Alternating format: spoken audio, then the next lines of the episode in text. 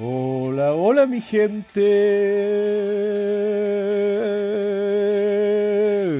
Muy buen día. ¿Cómo estamos? Miércoles 25 de abril, 2525. 5 al cuadrado, 25. Matemáticas básicas en las mañanas con Leo.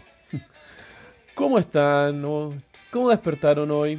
¿Cómo se levantaron hoy? ¿Cómo se están movilizando hoy? ¿Cómo inicia el día de hoy?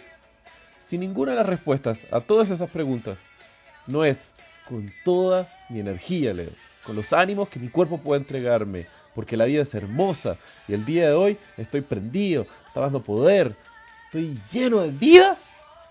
Loco, date una pausita y reevalúate. ¿Sabes por qué? Porque hoy es fucking miércoles. ¡Ah! ¡25! Y para subirles un poco los ánimos les quería decir algo medio random que para traerles contenido de calidad a ustedes he traído aquí. Descubrí que hay un tema en la representación de mujeres en medios y su impacto en las carreras universitarias. Por ejemplo, una vaina súper cool es que en los 90, cuando dieron los expedientes X, hubo un incremento de muchas mujeres entrando en las áreas de medicina, ciencia y forénsica gracias al personaje de la gente Scully. Y eso es como, loco, qué brigio. El hecho de que aparezca una mujer así como genial y toda power haciendo como ciencia y forénsica y todo eso, genera un impacto que muchas eh, personas de la juventud y como que de la sociedad se sienten terrible motivados y es como, yo puedo hacer esa vaina, démosle. Y hasta sacaron un paper, creo, como en el 2013, estudiando como el impacto de esa vaina. Y es como, ¡oh! ¡Mira tú!